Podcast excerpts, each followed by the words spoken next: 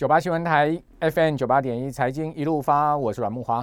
哦，谈到存股啊，大家都非常有兴趣，因为现在大家都感觉到这个退休危机啊，哦，退休金不够怎么办呢？我们存一些好股票啊，这个长期累积自己的股票池哦，同时呢，在退休之后有稳稳定的股利可收啊，这个很很棒的一个被动式收入。但问题就是说，你存错股了，你就完了。哦，因为你这个退休的一生只有一次的机会啊，你不可能在退休规划上重来的哦，所以说绝对不能存错股。所以我们再次请到《金周刊》存股助理电子报的总编辑谢富旭来到我们的节目现场啊，告诉大家存股到底要存什么股票，存股的秘诀在哪里。今天特别要点出一个存股的。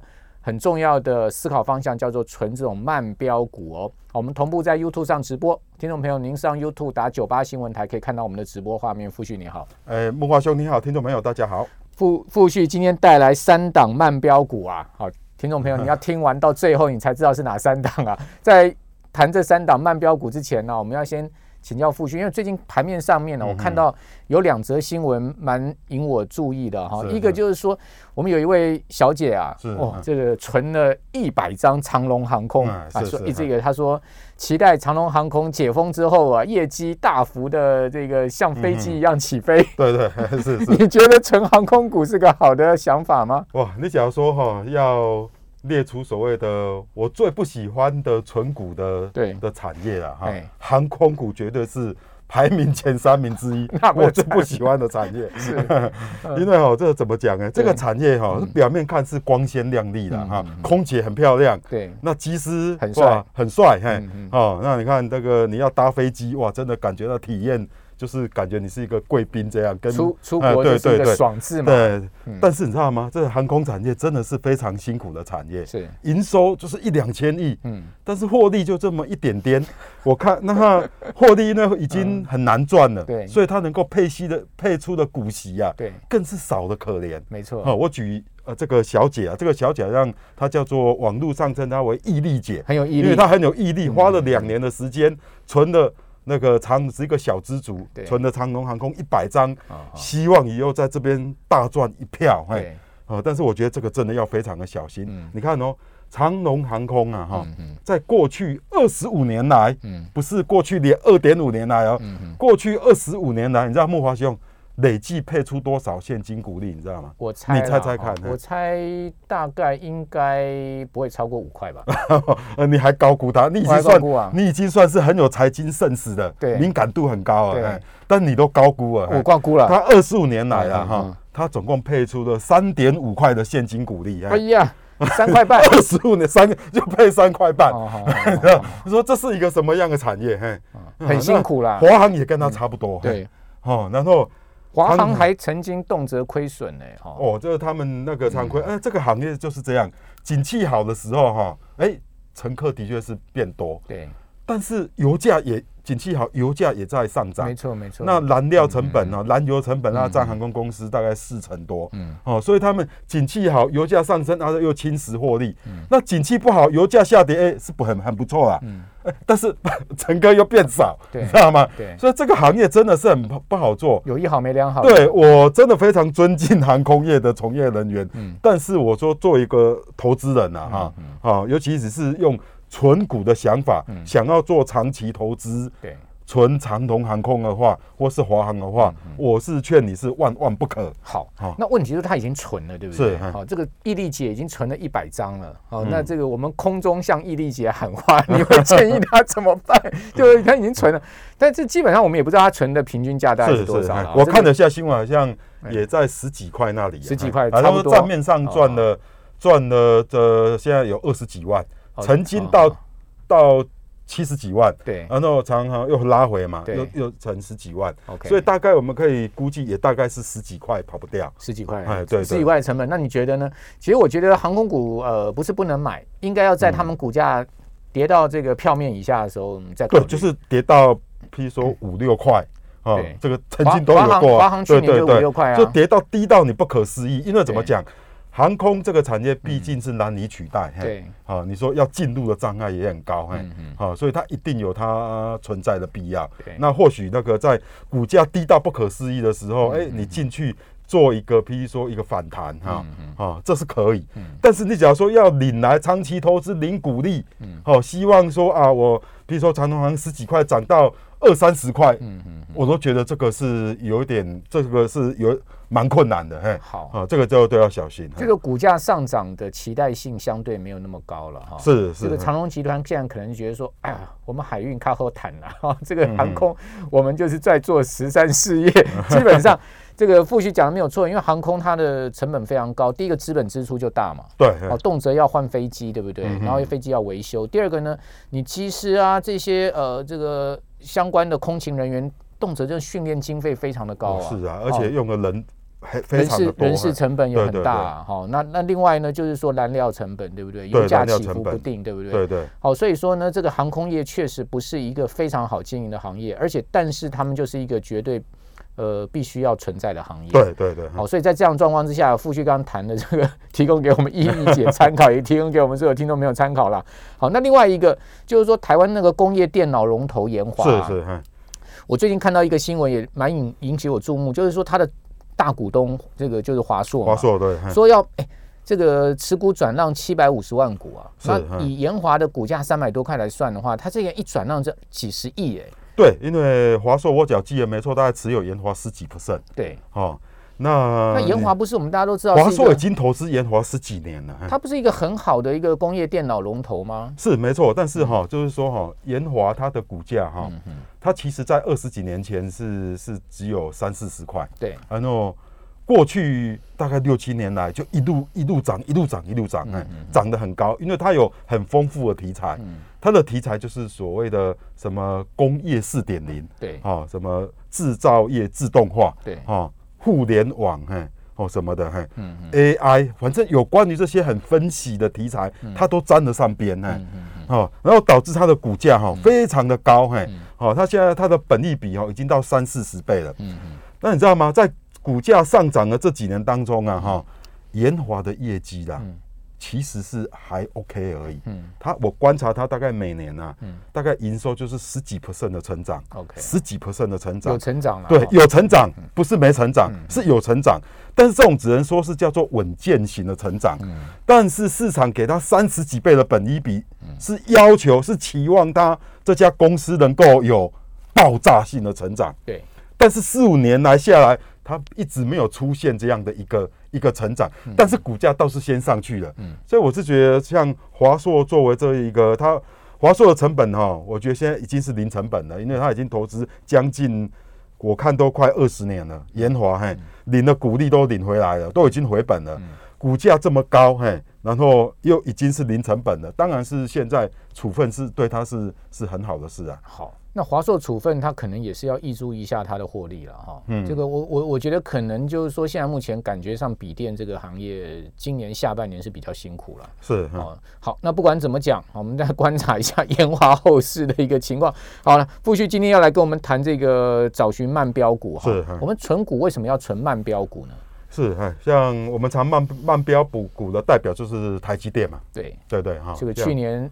去年出三百，一路涨到这个对农历年的时候涨到六百。但是你看我们的台积电哈，过去二十年来在一两百块，对，一百多、两百多，你看它这样这样稳稳的上，对对对，人们已经撑很久了。嗯，好，然后过去两年来算是一个爆发，爆发的股票，哎，所以这个告诉我们说哈，其实有些绩优股哈，常常它的股价股性就是非常的牛皮，对，好，平常都不上。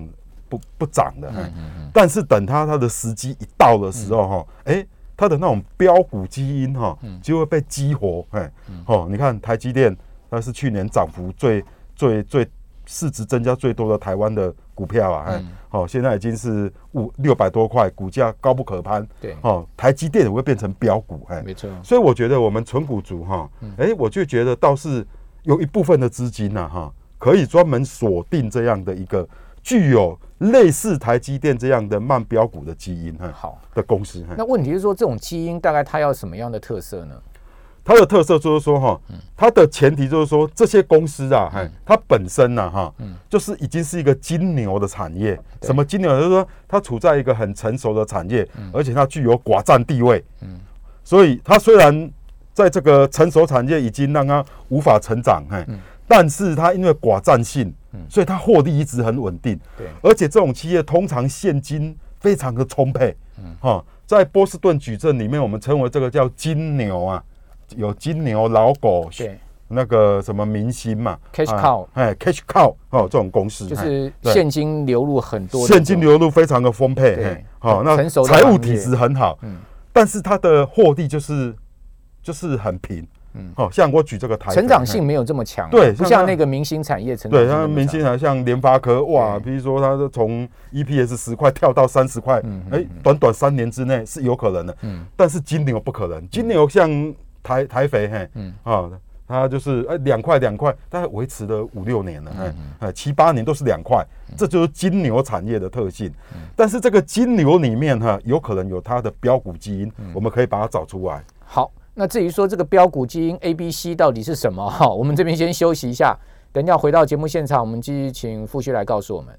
九八新闻台 FM 九八点一财经一路发，我是阮木华，我们同步在 YouTube 直播，听众朋友您上 YouTube 打九八新闻台可以看到我们的直播画面哈。我们今天请到的是《金周刊》纯股助理电子报的总编辑谢富旭，富旭刚才已经透露了这个三档慢标股之一啊，就是台肥啊。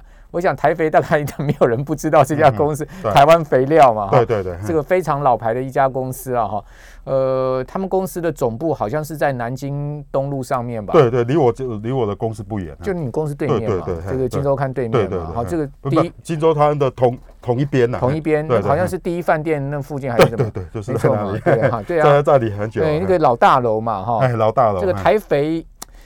台肥其实这家公司蛮有趣的，哦，它的这个工厂蛮多的，好，各地方都工肥料厂，对，肥料厂，比如说在苗栗就有一个很大的肥料厂，肥料那那苗栗有大概十万平，十万平，对对，那个苗栗那个肥料厂我还去过，因为它有一个这个垒球场给那个女垒打的一个垒球场，台在台湾的土地大概有五十几万平。好，那为什么台肥会是你第一档的这个？标股呢？慢标股呢？台肥它里面体内有一个所谓的标股基因啊，对，我觉得这个大家很少人注意到，那个东西就叫做尿素。尿素，对，因为肥料的原料嘛。台肥它有转投资持股百分之五十，有一家公司在沙地阿拉伯，对对，哦，叫做朱拜尔肥料公司。朱拜尔，对，这家是专门生产尿素的工厂。嗯嗯，那你知道吗？尿素啦。大概在去年的时候，哈，去年的这个一年前，每公吨大概只有两百多块美金，嗯，啊，那不过一年多的时间呢，哈，它已经涨到四百九十几块美金了。哦，你知道吗？台肥它在曾经飙到一百六十块的时候，嗯，其实不是因为它的不动产题材，嗯，不动产题题材是陪衬。哦，因为当时十几，大概是在二零一二年的时候，当时台肥的不动产只是一个题材而已，对，没有办法贡献真正获利，反而都一直在在缴那个地价税。那时候是朱拜尔肥料厂，那时候的全球尿素大缺货，尿素从两百多块一路涨到七百多块，所以台肥啊，嘿，有大概持续两年到三年的时间呢，嘿，都从朱拜尔。这家公司啊，认列三十到四十亿的获利，就贡献他公司的 EPS 三到四元啊，哈，这是当时，然后又加上一个土地不动产的题材，一个梦，所以它在股价飙到一百六十几，然后之后之后尿素价格崩盘，是因为中国开始建尿素工厂，建的非常的多，所以整个尿素崩盘垮掉，台肥的股价即使有土地的那个开发的梦。也崩盘，崩到三十几块。对，然后现在来第二波，嘿，现在的第二波就是尿素了哈。第一个，中国它实施供给侧改革，嗯，本来中国的尿素的生产量一年呢，大概是七千多万吨，现在变成五千多万吨。啊，对对，因为尿素说实在蛮臭的，嗯嗯，虽然没有什么毒性，就是不好闻，嘿，所以中国现在也是对尿素厂哈。也是也在控制，哎，好，也他们也的确生产太多，那加上居民的抗议了，早现在台湾已经没有，台湾已经没有尿尿素工厂，嗯嗯，他很啊，所以这样中国的供给侧改革，加上我们那个新冠肺炎哈解封之后，一些农场啊，全球的农场又开始运作，嗯，所以导致尿素过去一年来了哈大涨一百五十几 percent，嗯，已经要准备往五百一公吨五百美元的关卡。要冲锋了嗯！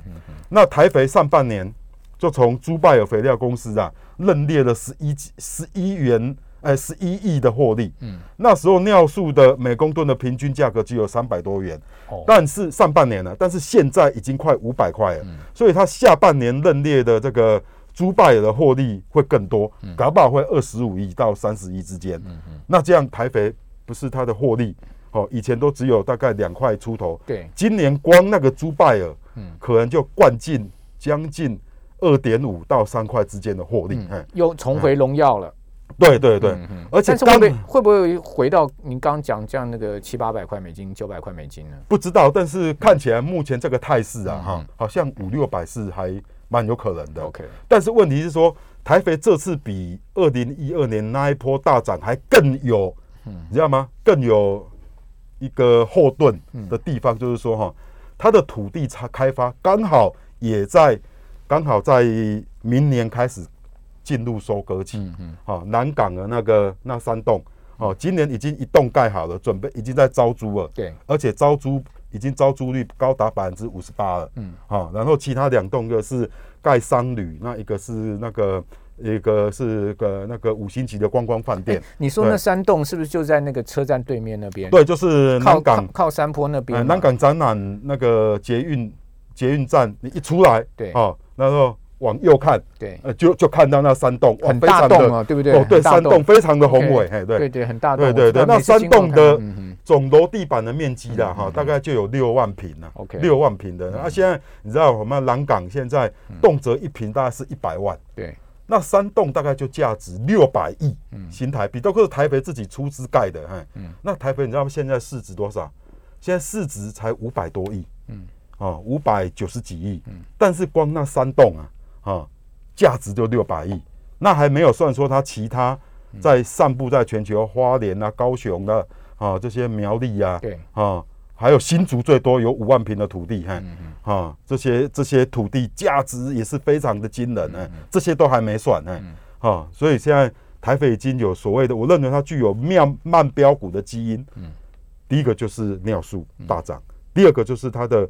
土地开发进入收割期，OK，以前都没有在开发，现在真的是有在动。以前是个梦，对，反而以前那个梦哈，实际上它反而是一个 burden，是一个负担，因为以前那个要台北每年缴的地价税要。七八亿新台币，哇！你假如不开发的话，它会被这个土地压垮，你知道吗？他应该是台湾最大地主吧？对，嘿，他可能除了远东新啊、台肥，就是台湾最大的地主了。这两个看看，农农林不算了，因为农林都山坡地了。对，农林那那个地就比较没有 没有什么。农林都是茶园啊，但是台肥的地都位在那个像南港，没错，高雄的大湾区哈，新竹科学园区的旁边，那 都是非常价值。不菲的一个一个区段，以前都是郊区啦，因为这个都市发展的关系，它现在已经从郊区快变成都市边缘了。对。对，好，所以说南肥这个呃台肥的这个投资价值已经开始在浮现了。对对，好，这个就刚复续谈到这个慢标股的第一档啊，大家可以注意一下。哦，那另外接下来还有两档，这个请复续来告诉我们。对，另外一档哈叫做金业，对，金业这这个这家公司你第一次讲，对对，它是做。所谓的那个资讯服务提供者啦，哈，其实就是做软体，也不是老牌公司啊。我称为它哈，它大概就是台湾的软体业的 Seven Eleven。OK，你知道吗？它的员工有四四千多人，对，然后里面七成呢都是软体工程师，嗯嗯嗯，你知道都是 两三千多人都是那个软体搞软体的工程师，哎，阵容是台湾最庞大的，嗯，而且他的客户啊，哈。哦，就是不管是金融啊、政府机构啦、科那个那个高科技公司啊，哈，哦，有几千家都是台湾几千家公司都是他的客户。那为什么这家公司好呢？这家哈，就是这个是叫我认为金业它的慢标股基因是所谓的时势造英雄。怎么说？嗯，因为你知道吗？台湾现在正在进行所谓的一个临近的革命，嗯，那个革命叫做数位转型。对。有因为疫情的关系，你知道吗？其实数位转型大家已经谈很久了，但是老板呢一想要说哦，我公司要做数位转型哦，要把整个资料翻出来，嗯，哦，然后要搞东搞西的，嘿，很麻烦，以前都不愿意做，嘿，但是因为疫情的关系啊，大家都下决心要做，嘿，因为零接触经济啦，种种的，那他 EPS 攀升是不是？对。他以前哈是怎样呢？他以前的本业获利啊，哈，哦，都都那个无法达到，他每年都配五块，嗯，但是本业其实大概只赚两块半或三块，嗯，都都靠业外处分，嗯，但是已经连续大概三年，他本业都超过五块钱，嗯，我认为他以后哈本业赚五块钱会是一个常态，嗯，那业外还是继续赚哦，嗯，因为它是软体公软体龙头，嗯，所以它有那个触角去投资。很有潜力的一些独角兽软体公司，哈，他以前都靠这个业外，这个东西还持续的状况之下，它的本业因为所谓的我们的数位转型的需求，让它本业大爆发。哎，OK，好，这个还有一家，其实傅旭先前讲过，就是重友电梯。是，好，我们今天时间来不及，以后我们再请傅旭来详细跟高大家讲啊，这些慢标股啊，我们一档一档来介绍给各位哈，这些公司到底在做什么，让大家来参考。非常谢谢傅旭，是是，谢谢孟华兄，嗯，谢。